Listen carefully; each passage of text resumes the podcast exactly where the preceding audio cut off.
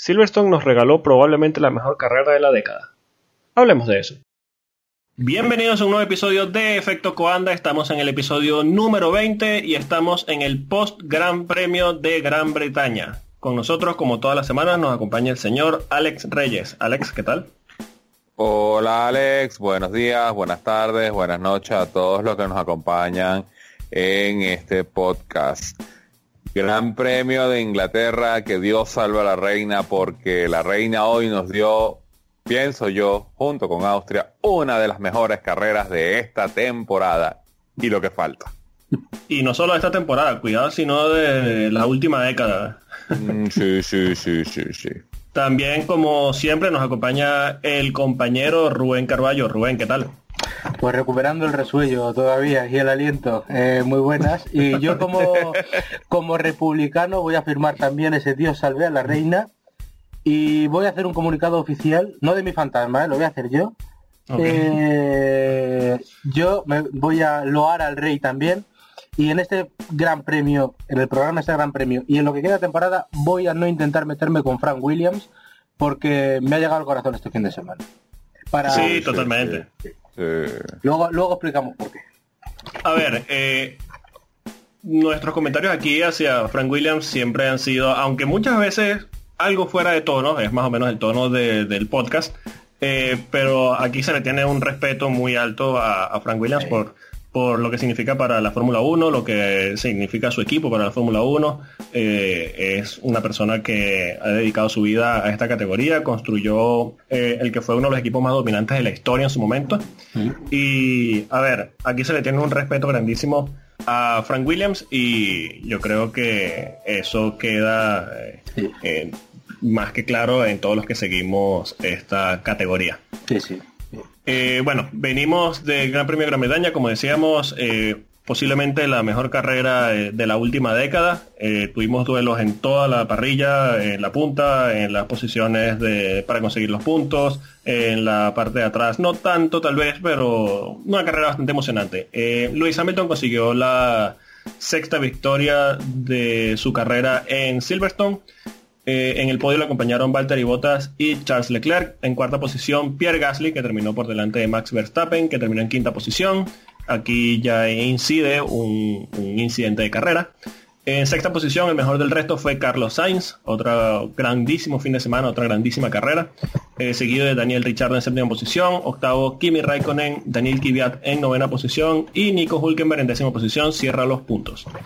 Eh, fuera de los puntos tenemos a Lando Norris, Albon, Stroll, Russell, Kubica, Sebastián Vettel y Checo uh. Pérez. En los retirados tenemos a Giovinazzi y los uno de los protagonistas del día de hoy, Roman Grosjean y Kevin Magnussen. Ya hablaremos de... Gunther Steiner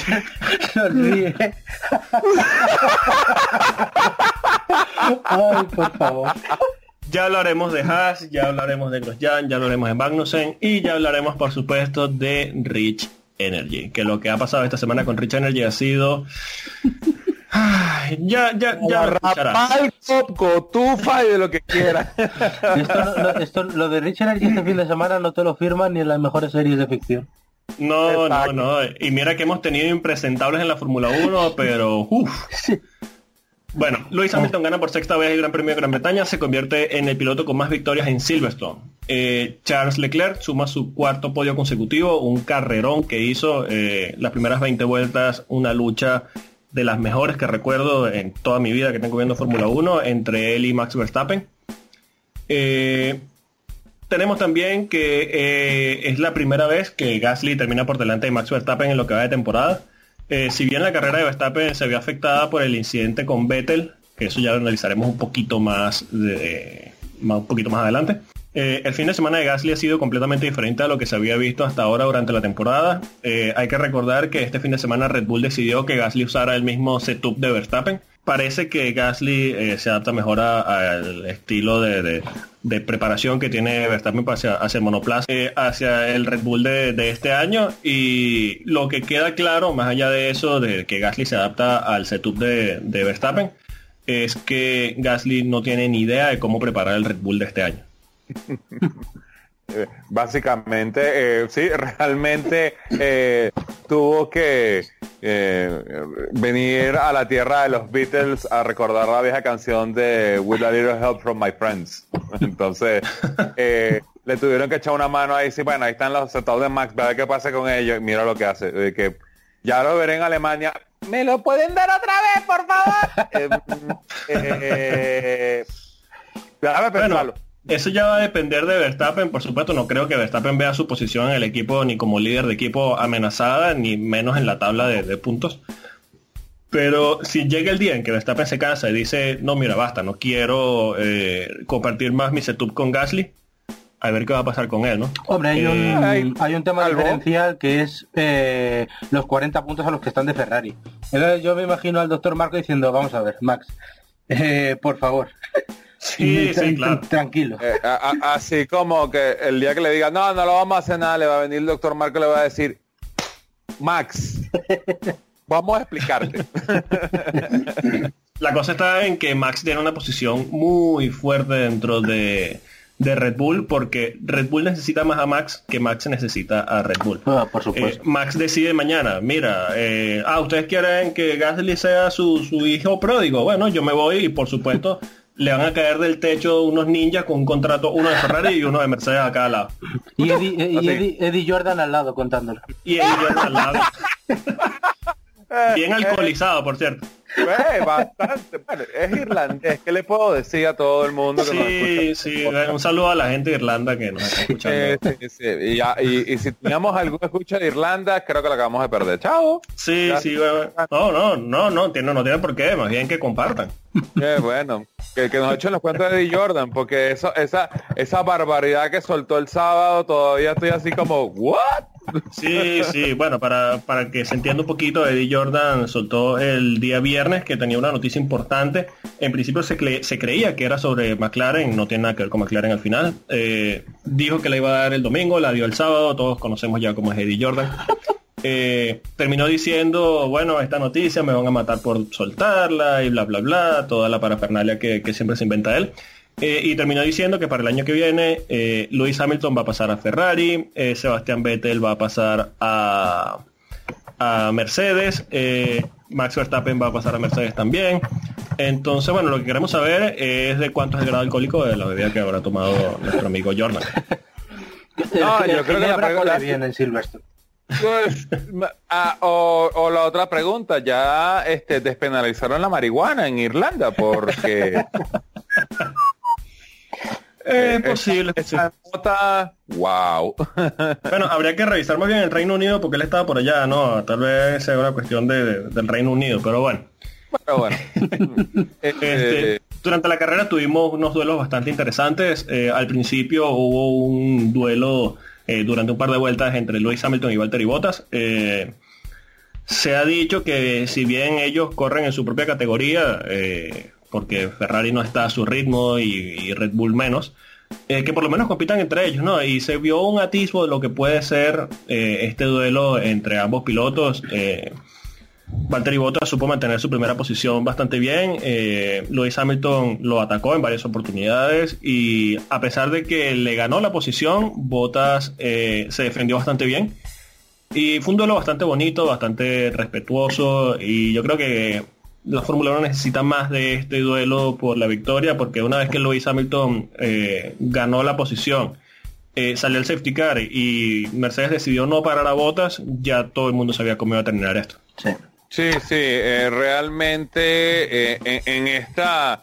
En este organigrama de esta Fórmula 1 que nosotros nos inventamos con los Mercedes como el MP1, necesitamos que batallen entre ellos porque es lo que le va a traer la, la, la sazón a, a, la punta de la carrera. Está bien, van a haber circuitos donde de repente un, Ferrari o un Red Bull te pueden ayudar, pero eh, como se está planteando esta temporada, mira, eso es una pelea que ya es realmente interna. Y si, si Valtteri Bottas tiene que aprender a, sacar los codos y a decirle, no, está bien, eh, tú podrás ir puntero, cinco veces campeón del mundo, todo lo que te dé la gana, cuarto bate, novio la madrina, todo lo que tú quieras Oye, yo también quiero mi, mi, ratico de protagonismo y, y, fue bastante bonita, pues con todo y que después en, en Mercedes hicieron una iñaqueada, pero bueno, bueno. Eh, Yo quiero ¿Qué mandar un saludo respetuoso desde aquí, desde este pequeño espacio, a Iñaki Rueda y a su familia. Ok, puede seguir. Sí, bueno, Yo- Yo, su mamá. yo so- no, yo solo decirle que a la próxima ya va, mm, que, se, que se tengan las consecuencias.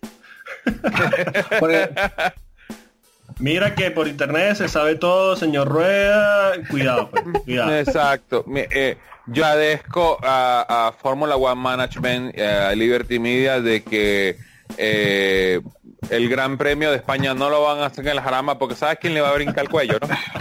Escúchame, yo le, le veo en el aparcamiento, visto más allá que Porque- No, y haces un favor porque desaparece Iñaki Rueda y esa carrera la gana Ferrari. Sí, Exacto. Charles Leclerc respiraría tranquilo. Sí, sí, pobre, Sí, pobre sí, Charles. pobre Precisamente este Leclerc es el protagonista del segundo duelo que quería, del que quería que hablemos. Max Verstappen y Charles Leclerc. Es posiblemente el duelo más emocionante que ha habido durante la temporada, por supuesto. Y seguramente uno de los mejores duelos de la década, junto a aquel de eh, Lewis Hamilton y Nico Rosberg en Bahrein en el año 2016 fue un duelo en el límite del reglamento. eh, ya durante el fin de semana, durante las prácticas libres, viernes y sábado, Leclerc dijo que eh, Austria le había abierto los ojos, por lo que los comisarios le habían permitido a Verstappen al momento de que, de- del adelantamiento a dos vueltas del final. Eh, así que decidió jugar de la misma forma, decidió eh, conducir eh, bastante ancho, decidió sacar los codos para que Verstappen no lo adelantara. Y esto se vio en más de una maniobra en la que incluso llegaron a tener contacto. Los comisarios dejaron correr. Hay que hacer una raya en el techo para agradecer esto. No es algo que suelen hacer, pero yo creo que con el- el antecedente de, de- de- de Austria, eh, por fin se puede ver este tipo de duelos en que dejan a los pilotos correr como tiene que ser. Eh, Max Verstappen y Charles Leclerc fueron bastante justos en su duelo y yo creo que, aunque lo hemos dicho aquí, que van a, a- a pelear eh, campeonatos en el futuro, yo creo que es muy positivo para la Fórmula 1 de que peleen eh, Sí. en pista de la forma que lo hicieron hoy.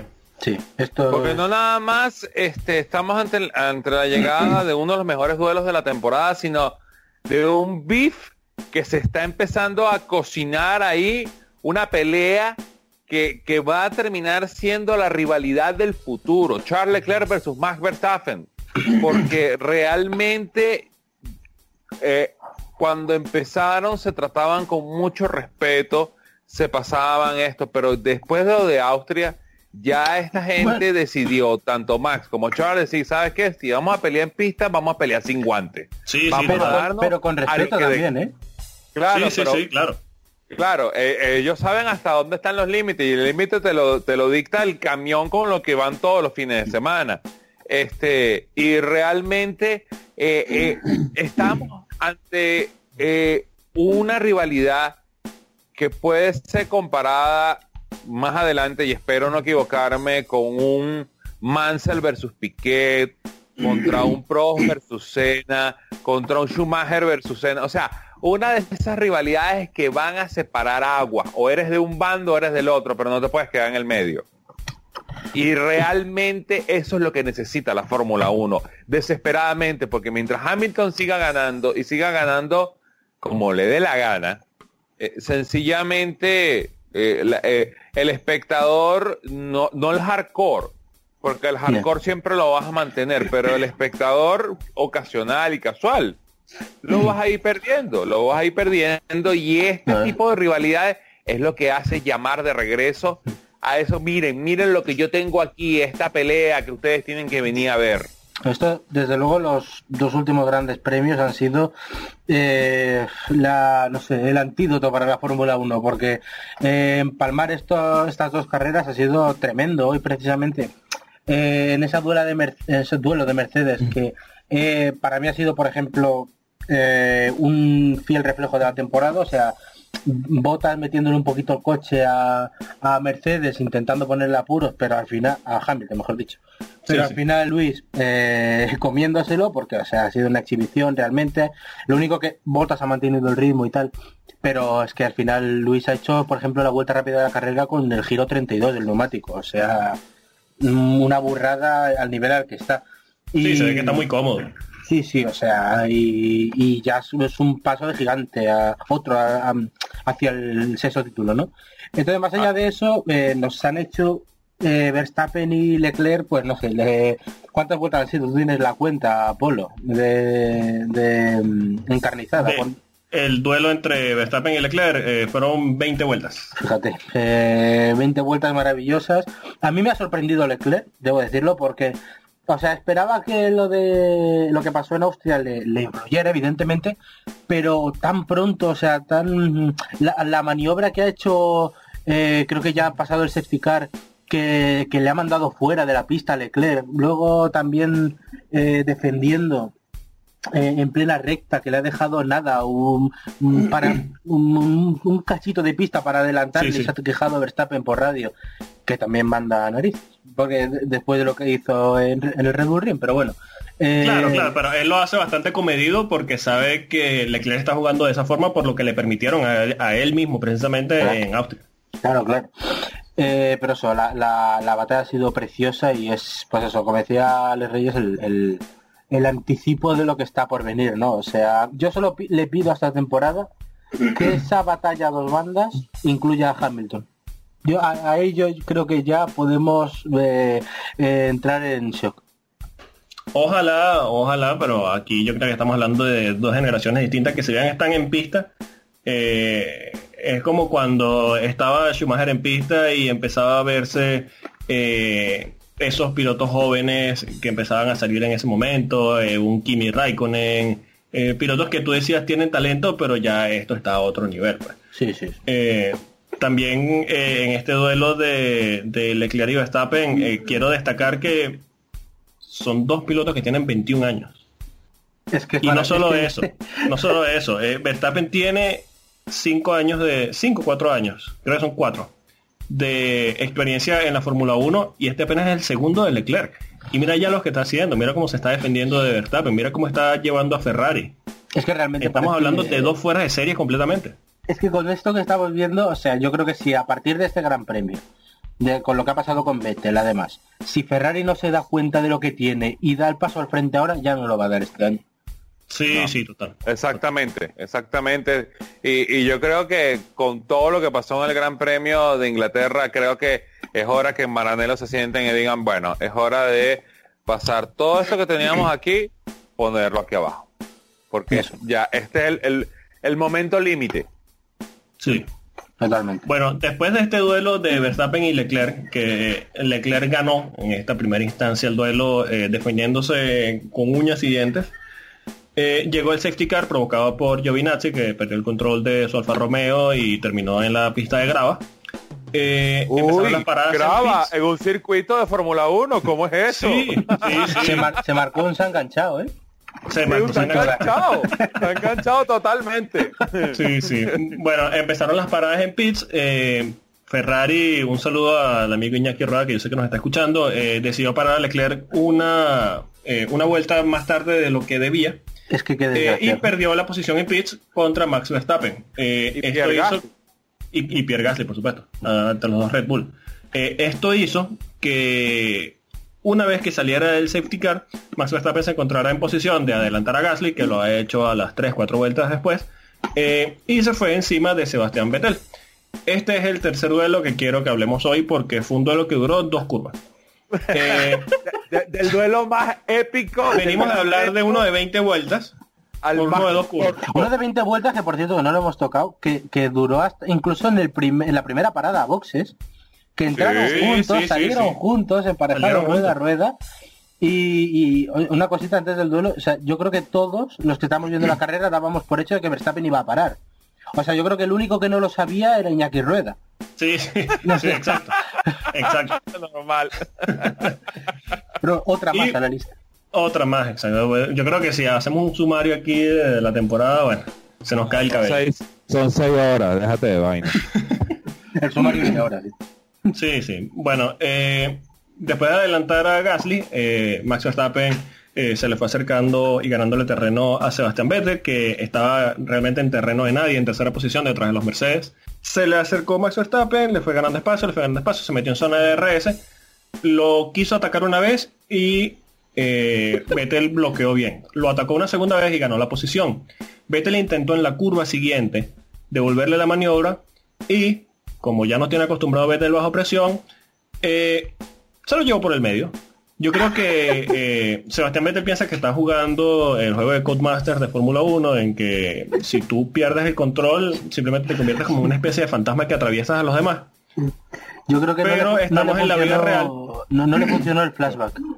Exacto, no le funcionó el flashback y terminó llevándose por el medio a, a Max Verstappen, que por cierto, hay que dejar claro, o, o hay que resaltar, mejor dicho, que Vettel le da ese golpe por detrás a Verstappen muy fuerte y Verstappen siguió como si nada. Ese Red Bull yo no sé con, qué- de, de qué está hecho, yo es no que entiendo. vaya, vaya aeronave. Eso- Yo- Son tanques.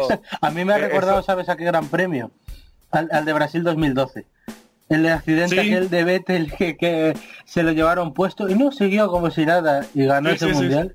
Yo no- Yo, yo, yo voy a mandar a hacer una investigación dentro de Milton King porque yo estoy 75% seguro de que esos Red Bull están hechos de adamantio. Es que mira, cada temporada tenemos ejemplos claros, tres o cuatro ejemplos claros, clarísimos, de que eso, de que los Red Bull son increíblemente resistentes. Hay otros monoplazas que los tocan por encimita. Un saludo a, a los amigos de Haas. eh, ya se tienen que rechazar. Pero es que mira lo que pasó con, con Verstappen, que se lo llevan por el medio y sigue como si nada. sí, sí. Sí, sí, sí, Además, por cierto, realmente. en, cua- en cuanto De toca la grava y está parado, o sea, el tío acelera.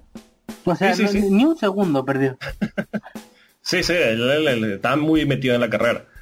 Eh, Todo el mundo pensaba, ok, se ha enganchado segunda parte. No, yo saco por la calle auxiliar y me devuelvo yo. Ah, ok. Sí, sí.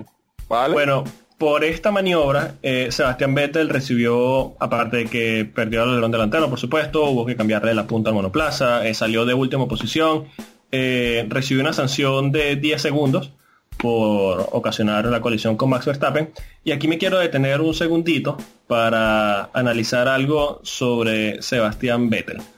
Eh, terminó en decimosexta posición después de que, aunque en pista adelantó a Kubica, la sanción de 10 segundos lo, lo- lo echó para atrás y hizo que perdiera la posición contra Kubica. Eh, sí, estamos en 2019, estoy diciendo que un Ferrari perdió una posición contra un Williams y contra Kubica. Ay, coño, eh. Basta.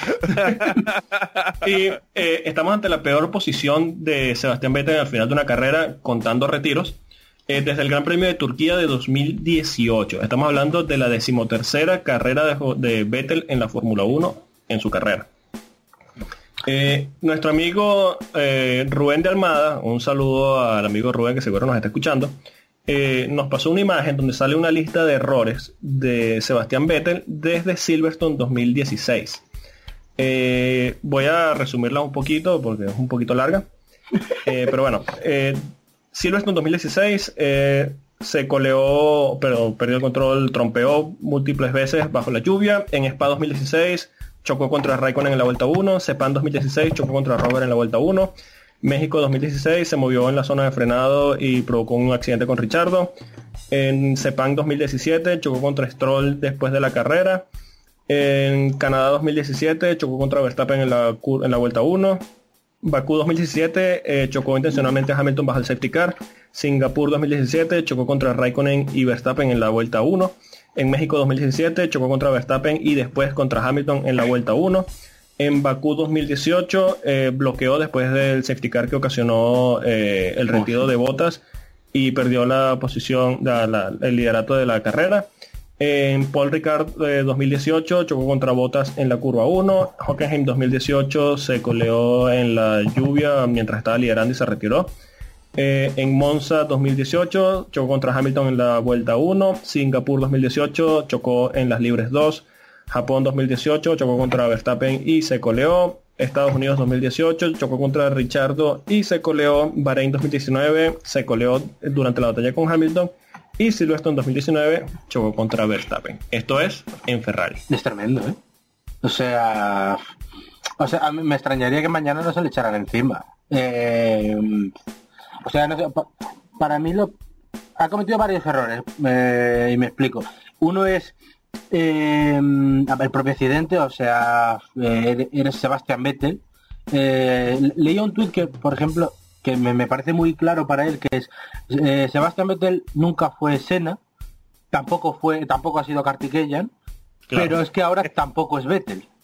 O sea, es una mezcla muy extraña y es muy raro, o sea, que tú en plena batalla, sabiendo lo que te estás jugando, que lo sabes de sobre, eh, no sé, en ese incidente haga como que como que se olvida de, o sea, se, centra en el piloto y se olvida de todo.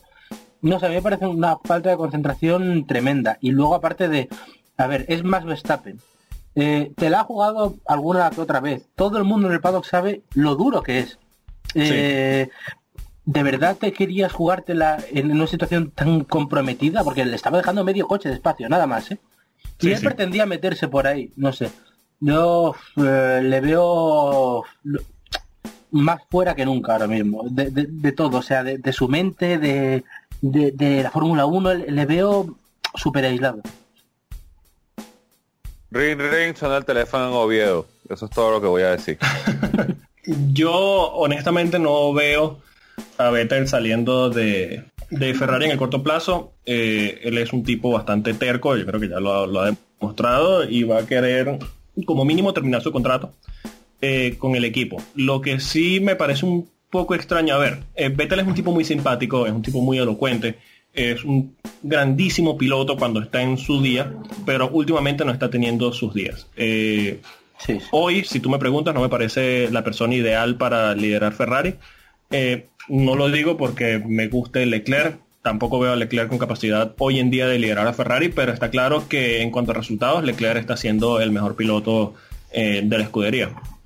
Eh, Vettel es un piloto que si bien ganó sus cuatro títulos muy bien ganados, de forma bastante justa, eh, también hay que estar claros en que tenía el mejor monoplaza y gran parte de las carreras que ganó eh, las ganó eh, saliendo de líder y, corriendo básicamente solo durante toda la carrera. Eh, yo creo que se, mira, yo creo que se da una paradoja que lo dijiste tú hace una semana, que Alonso en su momento en Ferrari podía no venir bien porque muchas veces blanqueaba la situación del coche. Y ahora con Vettel es totalmente a la inversa. O sea, es un coche que yo creo que igual para Mercedes ya no está, yo creo que eso ha quedado claro a pesar de que tienen puntos muy fuertes como ese motor, que es el mejor de la parrilla, pero no está para, para, para estos resultados de Vettel. O sea, es que, por ejemplo, Leclerc lleva cuatro podios consecutivos. Exactamente. Es que... Entonces... Sí, sí, lo que quiero decir es, que hay otro y hay otro detalle de que eh, estamos hablando de los cuatro campeonatos de Vettel. Eh, estamos hablando de que los cuatro campeonatos de Vettel, de Vettel fueron por el mejor coche de la Fórmula 1 de esa época, que era el Red Bull. Y Vettel está tratando desesperadamente de revalidar esos títulos con un título en Ferrari. Decir, voy a hacer lo mismo que hizo Schumacher en su época. Voy a tomar a Ferrari en el momento más bajo. es que mira, no hay piloto en el mundo de cualquier categoría que no quiera ganar un campeonato de Fórmula 1 con Ferrari. Y es entendible. Y más se entiende Vettel que su héroe es Michael Schumacher, es alemán y todo esto, que quiera eh, como revalidar eso, como quieren revivir eso. Eh, hmm. Pero, como dice Rubén, su cabeza no está ahora mismo en la Fórmula 1, no sé qué le pasa.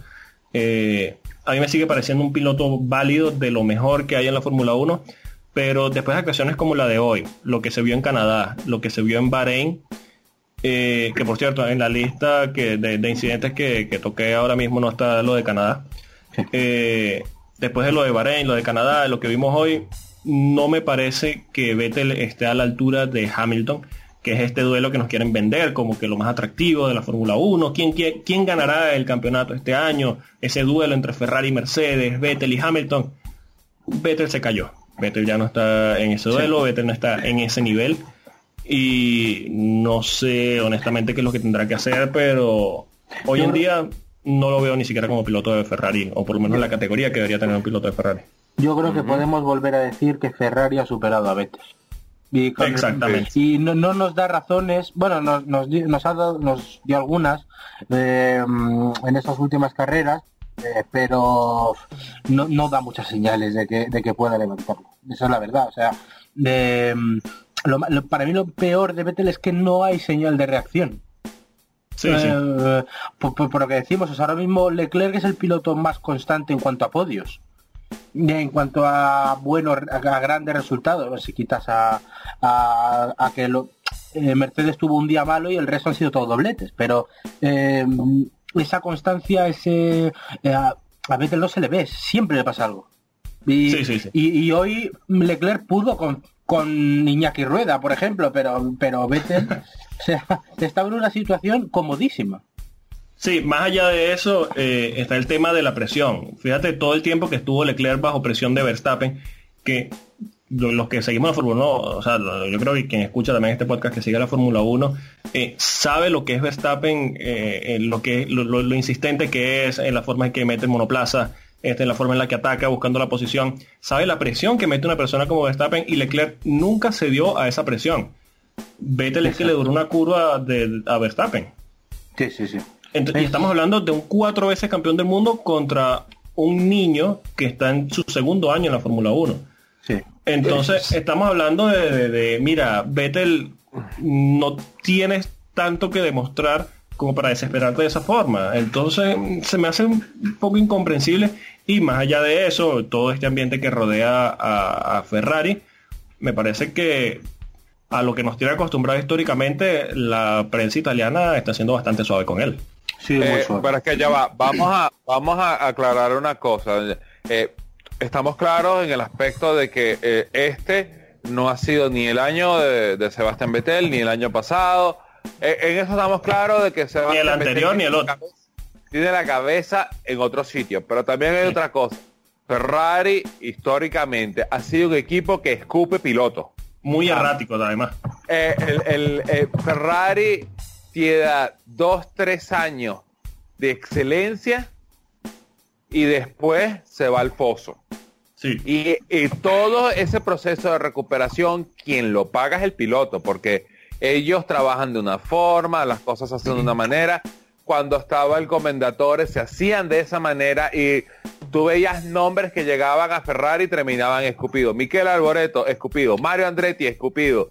Eh, Alain Pro, el, escupió Ferrari. Sí, sí, total. O sea, eh, no es como para, bueno, no, no, no le dejemos todo el peso encima al niño Betel. O sea, sí tiene su cargo de culpa, pero, pero, Ferrari también tiene su cargo de culpa. Sí, pero aparte de eso, o sea, tú ves al Vettel de la primera parte de 2018 y ves a este y, y, yo, yo ahí no sé cuánto peso puede tener Ferrari, pero sí me, me da toda la sensación de que a él mentalmente eh, está superado y yo creo que por la propia presión que él se, que él mismo se auto mm, se autoda, ¿no? O sea, que él se, impone. a sí mismo. Claro, exacto. Y, eh, no sé, o sea, realmente, a ver, eh, los cuatro campeonatos ya decimos que están fuera de toda duda, etcétera, etcétera. Pero, hombre, también está en posición de dar un golpe en la mesa que más que, que eso, la mesa se lo ha dado a él. Entonces él también tiene su parte de culpa y, es eso, es una pena porque es, es, un piloto muy talentoso, pero, pero el talento, o sea, ese es el otro principal problema, es que ese talento se disipa. Sí, sí, sí, por supuesto. O sea, yo, yo, no estoy diciendo de que, no, no, no, la culpa es de Ferrari, no, no. Vettel tiene su cargo de culpa y, Ferrari tiene su cargo de culpa. Los porcentajes es lo que varía según eh, eh, el paso del tiempo. Pues hoy en día eh, yo pienso que más que eh, eh, presionado se siente intimidado con la llegada de Charles Leclerc, porque cuando estaba Raikkonen, bueno, Raikkonen es un, es un tío que tiene mi edad, que es más viejo que yo, o sea, no representa el futuro de este equipo. En cambio, Raikkonen es un tipo cumplidor que no tiene ambición de volver a ganar con Ferrari, él simplemente quiere correr y ya está. En cambio, Leclerc sí tiene que demostrar si quiere ganar el campeonato y si quiere demostrar que puede liderar a Ferrari. Y te digo, si, si, es la llegada de Leclerc lo que le ha hecho ya eh, hundirse más todavía, pues eh, mejor me lo pones con respecto a Leclerc. O sea, Leclerc, por ejemplo, para mí demuestra con, con esa, o sea, la personalidad que tiene, porque aguantar a Verstappen, que es fácilmente el peor bicho de la Fórmula 1, más que, más que Hamilton, o sea, es, es más pegajoso que Hamilton. O sea, no, no te da un, y, además eh, son los detalles que se ven. Por ejemplo, eh, hoy decían en Movistar en el después de la carrera eh, que cuando Vettel estaba buscando irse por el interior, de repente comentaban, eso por ejemplo Leclerc lo hubiera hecho por el exterior. Sí. Y, es verdad, o sea, eh, ponle que bueno, el... adelantamiento que hizo Leclerc a Gasly fue precisamente por el exterior, porque Gasly estaba cubriendo muy bien el interior. Sí, sí, sí, y, bueno, es que hoy ha hecho un repertorio de exteriores eh, tremendo. Bueno, y a Verstappen le estaba ganando en Austria por exteriores. O sea, él tiene ese repertorio, etcétera, y, y sin la presión ha funcionado mucho mejor. Eh, o bueno, o no sé si la ha gestionado mejor, podríamos decir, porque Leclerc también tiene su parte de presión y, tiene a Ferrari encima, y etcétera, etcétera. Pero al final, eh, no sé, hoy por ejemplo demuestra para mí Leclerc que puede hacerse con Ferrari en una determinada carrera, una situación eh, extrema, y Vettel es que, es que lo que decimos, ha durado dos curvas, es que la comparación es odiosa. Sí, sí, sí, total. Es, la sensación de un piloto que está deshecho. Que no es ni piloto, o sea, es una cosa que, hay que levantar. Lo que pasa es que a cada fallo de esa lista tan larga que has comentado es, es más difícil. Porque eso le hundirá más. Sí, bueno, ya veremos con el paso de los días qué pasará con Vettel, pero a, este paso ni, ni lo renuevan, ni sigue, y habrá que ver finalmente si él decide seguir en la Fórmula 1, que honestamente no lo creo. Ah, para mí dos variables también. Una es eh, que Binotto hasta este sábado había dicho no, no, nosotros con, con Vettel hasta 2020 tal. Sí, vamos a ver si cambia esa política, yo creo que no. Pero vamos a ver eh, qué movimientos se dan y qué no. Y luego yo una cosa que quiero ver es el Gran Premio de Italia.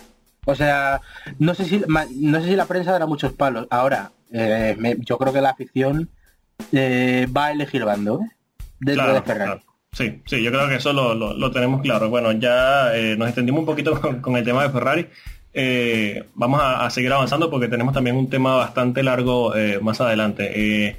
por segunda carrera consecutiva, carrerón de Sainz, que se ve que puede y sabe corregir los problemas de los sábados cuando se apagan los semáforos los domingos.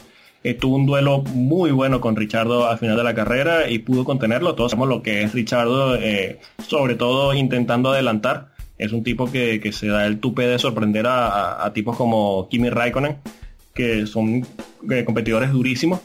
Eh, y no pudo con Sainz. Eh, hizo una carrera muy buena y yo creo que hay que aplaudir al español porque también en Austria hizo una carrera a la silenciosa, adelantó a todo el mundo y fue el mejor del resto. Y aquí lo repitió. Sí, sí, sí, o sea, lo que dijimos la semana pasada lo volvemos a decir, este es el resurgimiento de McLaren como como una escudería que se está acercando más a los puestos de punta. Eh, Tiene los pilotos correctos para hacerlo. Exacto. Poco a poco están cerrando ese gap entre la Fórmula 1 y medio y la Fórmula 1.2. Eh, bueno, la fórmula más Verstappen, vamos a ser honestos. Y, pues, pues ahora, hombre, para, un, fin de semana que ha reaccionado. Sí, sí, vamos a darle un poquito de Bueno, vamos a darle, está bien, un aplauso a Pierre Gasly que por fin aprendió a, a copiarle los setups a, a, a Verstappen. Cópiate de mí, pero que no parezca igual. Ok. bueno, terminó por delante. Con una pequeña ayudadita de los amigos. Seguimos en la teoría de los Beatles. Del amigo alemán. Sí, del amigo alemán.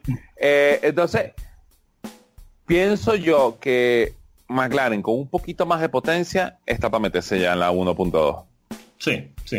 Eh, está claro que McLaren está en el camino correcto, tiene dos grandísimos pilotos. Hoy eh, o, el domingo y renovado además eh, no renovado un, problema de estrategia que bueno el safety car lo, tomó en un mal lugar de la pista perdió muchísimo tiempo y terminó finalmente fuera de los puntos Hulkenberg lo adelantó eh, al final de la, de la última vuelta y quedó fuera de los puntos bueno una carrera para el olvido para él pero bueno lo que veníamos diciendo McLaren tiene dos pilotos muy muy muy válidos para este resurgir que, que tanto necesitan que tanto quieren y que yo creo que todos los aficionados de la Fórmula 1 quieren porque todos quieren ver a McLaren allá arriba luchando de toda tu con Mercedes, Ferrari y, Red Bull también. Pues sí. es un nombre, es un nombre histórico que debería resurgir. Y que Williams debería subir también.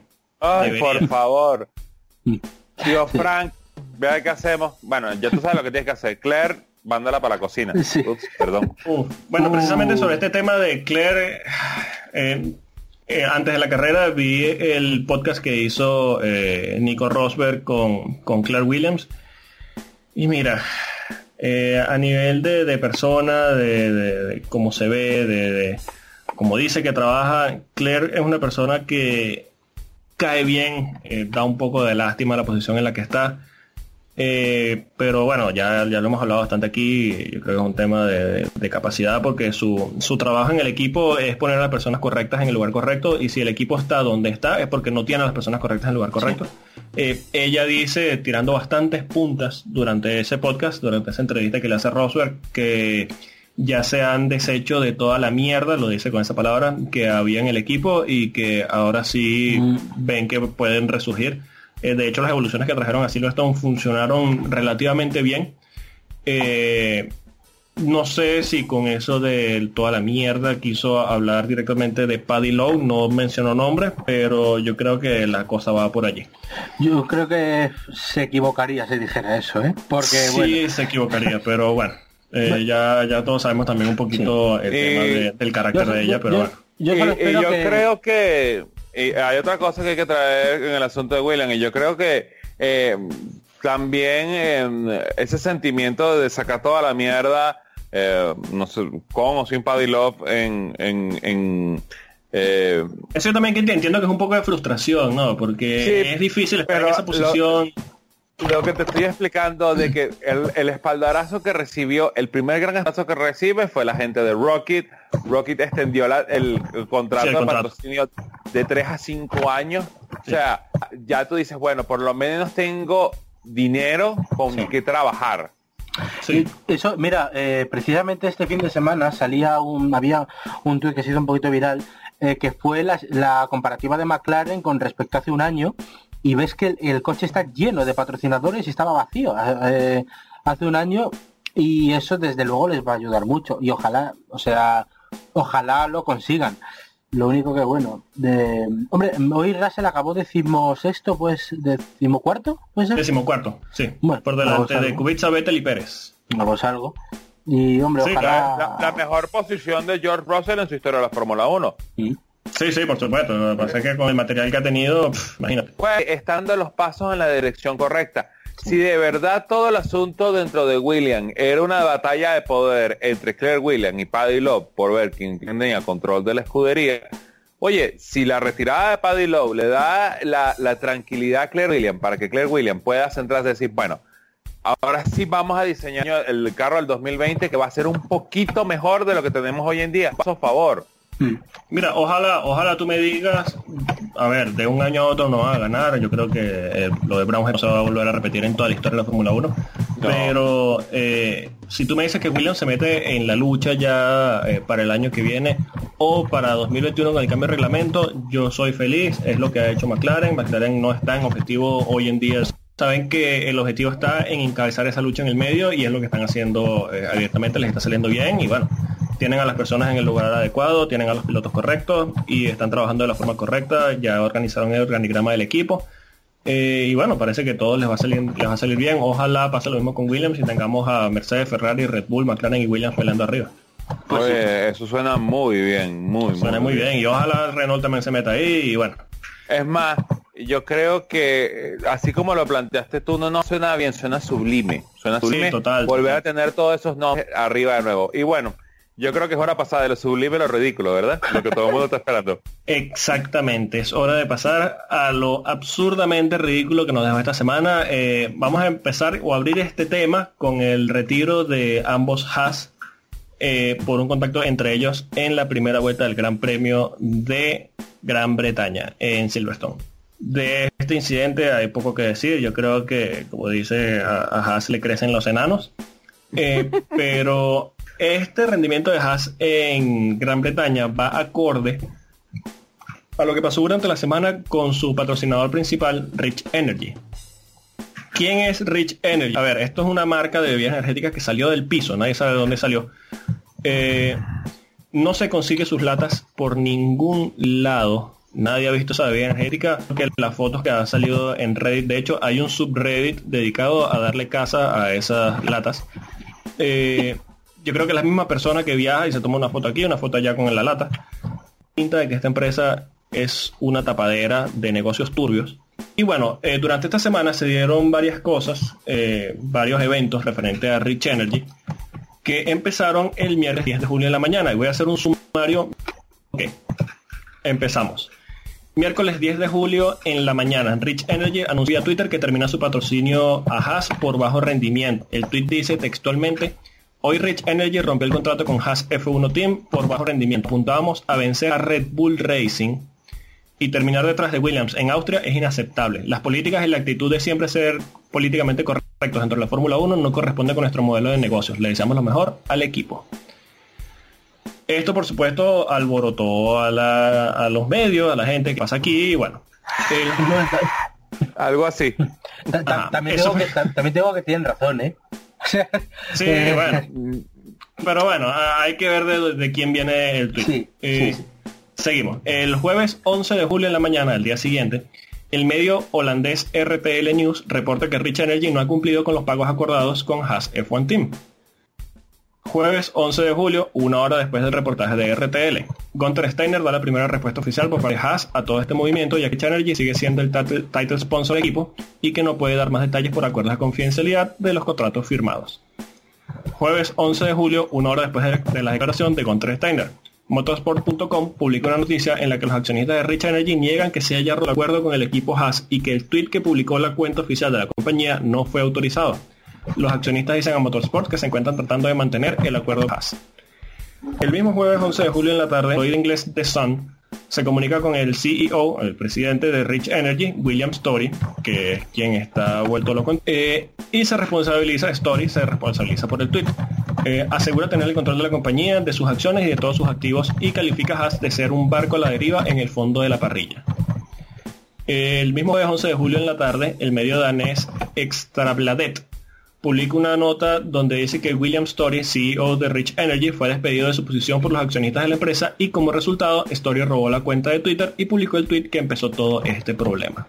El mismo jueves 11 de julio en la tarde, reportes salen en varios medios que dicen que White Bikes no ha recibido los 35, las 35 mil libras que el juez ordenó a Rich Energy que les pagara por el uso indebido de su logo, por lo que si no se recibe este, esta cantidad de 35 mil libras al final del día, al final del, del jueves, eh, White Bikes podría pedir a la Corte el cese inmediato de operaciones de Rich Energy Limited. El mismo jueves 11 de julio en la tarde, accionistas de Rich Energy publican un comunicado en el que afirman que mantienen su acuerdo de patrocinio con Haas y reintegran su total confianza en el equipo. En el comunicado aclaran que la persona responsable del tweet, es decir, William Story, eh, será legalmente removido de la empresa y que sus opiniones no representan a Rich Energy como empresa. Llega la noche del jueves. William Story publicó otro tweet desde la cuenta de Rich Energy donde acusa a los accionistas de la empresa de intentar un golpe de estado en su contra y que este ha fallado. Story acusa a los accionistas de estar confabulados con Red Bull y White Bikes y asegura que tiene el control de todos los activos de la empresa y el apoyo a los accionistas mayoritarios. Mismo jueves 11 de julio, casi a medianoche, se empieza a rumorear en el paddock que el nuevo CEO de Rich Energy, eh, apuntado por los accionistas, hará cargo, eh, hará acto de presencia en Silverstone previo al anuncio de su nombramiento como director de la empresa, reemplazando a William Story. El viernes 12 de julio en la mañana, la cuenta de Twitter de Rich Energy publicó un comunicado que recibieron por parte de Haas, donde indica que el equipo quiere mantener una buena relación con la empresa una vez hayan sacado a William Story de su cargo como CEO, pero que no se prestarán a ningún tipo de conversaciones con supuestos CEOs hasta que haya evidencia física y legal de que Story ya no forma parte de Rich Energy Limited. El mismo viernes 12 de julio en la mañana, Whitebacks confirma que no recibió ningún pago por parte de Rich Energy. William Story de Rich Energy, William Story o Staxo Web que está metido en este paquete de la demanda por el logo y que procederá de inmediato a pedir a las cortes el cese inmediato de acciones de Rich Energy, Staxo Web y una declaración de bancarrota por parte de William Story. Viernes 12 de julio en la noche, William Story publicó un nuevo tweet en la cuenta oficial de Twitter de Rich Energy, en el que dice que después de una reunión con los accionistas mayoritarios decidieron ceder los derechos de distribución de Rich Energy Drink, dueño de Rich Energy. Sábado 12 de julio, post calificación, Rich Energy publica en Twitter después de la clasificación que Haas decidió unilateralmente mantener el libre de Rich Energy después de, según su propia palabra, habernos despedido. Y domingo 13 de julio, durante el Gran Premio de Silverstone, Rich Energy publica en su cuenta de Twitter un mensaje felicitando de manera sarcástica al equipo Haas después del doble abandono al comienzo de la carrera. Yo tengo palabras. Esto pasó de miércoles a domingo. Oh, por Dios. De hecho, estamos grabando esto, eh, es domingo, son las 8 eh, y 2 noche. Y De momento no se ha sabido más nada de este caso. De momento Rich Energy hasta este momento sigue siendo el representante principal de, de Haas. Eh, eh, lo único que se sabe hasta este momento es que White Bikes va a pedir el cese de funciones a, a las cortes y supongo que eso se dará durante esta semana. Pero bueno, Eh, ya vemos lo- los impresentables que llegaron a Escucha- Fórmula 1 con- escúchame, eh, yo os voy a decir dos cosas. Una, si tú ves al, al CEO, eh, eh, o sea, tú dices, eh, tú tienes, vas a tener problemas seguro. O sea, tú eres un Sí, mafioso sí. raro. Un pitufo. Sí, sí. Y eh, segundo, es peor que Vijay Malia. Para que la- o sea, No, de lejos. De hecho, PJ Malia estuvo este fin de semana en Silverstone. Sí, sí, sí, es verdad. Sí. Y, pa- y parecía una persona decente. Es lo peor. Sí, sí. Sí, eh, eh, es como, eh, eh, o sea, si tú- vamos a tratar de poner a William Story dentro de esos indeseables, eh, eh, BJ Malia, no, vamos a ponerlo más abajo. Flavio Briatore, no, muy más Mucho abajo. y que sí, eh, Andrea, a- Andrea Rossetti, por ahí van los tiros. o sea, eh, Yo creo que lo puedes poner uno encima del otro. En el orden que tú quieras. Ah, sí, exacto. Lo puedes poner uno al lado del otro, si quieres. Exacto. Pero, Dios, y por cierto, son las 2 de la tarde aquí en Venezuela y hasta este momento, que es eh, domingo 14, no se ha visto una lata de Rich Energy a la venta por ningún sitio. Y te estoy hablando que estoy aquí en Venezuela, que aquí es donde llega toda la mierda que nadie quiere. Sí, a ver, a mí lo que me parece extraño de todo esto es la insistencia de los accionistas que parecen, no los conozco y no estoy metido en saber quiénes son, pero parecen personas honestas que están tratando de salvar a una compañía en la que ellos tienen invertido. Pero me parece extraño que una compañía de tan dudoso, de tan dudosa procedencia y una operación tan dudosa, este tenga gente queriendo salvarla de, de esta forma y queriendo hacer algo tan público. eh, bueno, se hace público al patrocinar un equipo de Fórmula 1, por supuesto.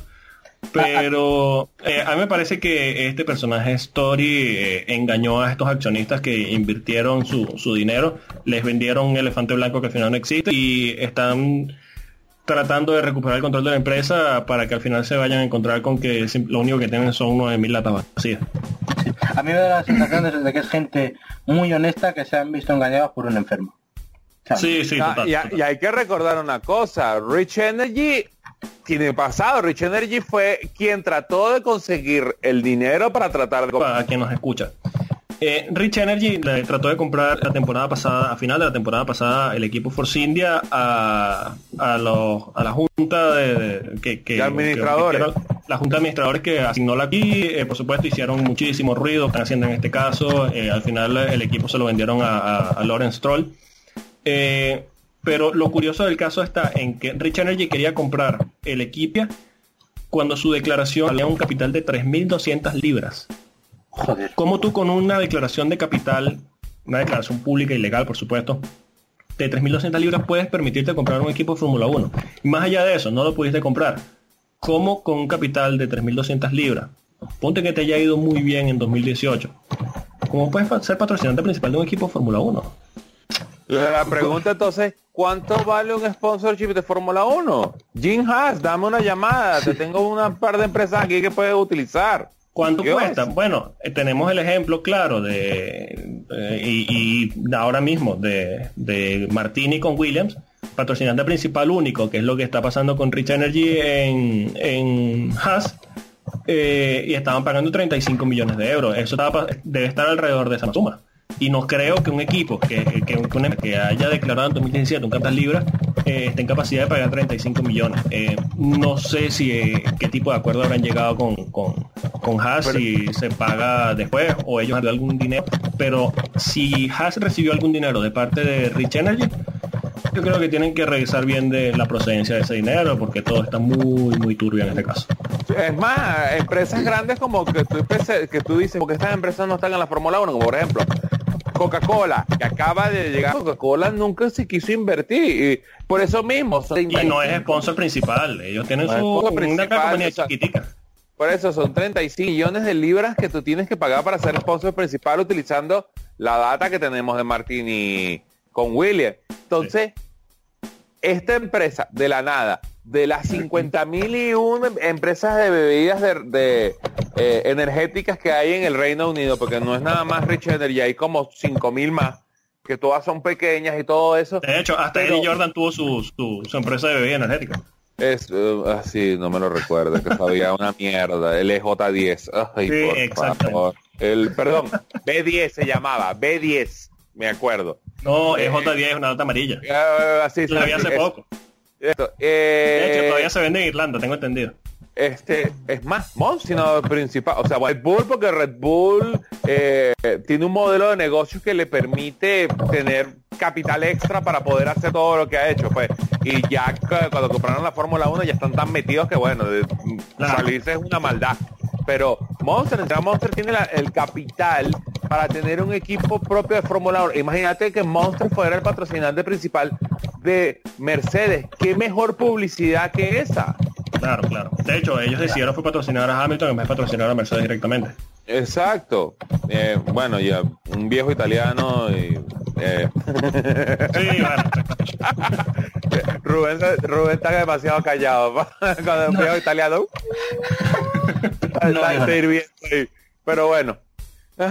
Bueno, esperemos que esta semana terminemos de desarrollar a ver qué es lo que va a pasar con Rich Energy, qué es lo que va a pasar con Haas y si Jim Haas se va a tener que buscar eh, nuevo dinero. Pero toma las líneas tales de We're such a one of wankers. Sí, we look like a bunch of wankers. We look like a bunch of wankers. Y si a eso le sumamos la actuación de Haas durante este fin de semana, eh, la quinta la torta. Yo semana de sueño, pero ¿qué haces?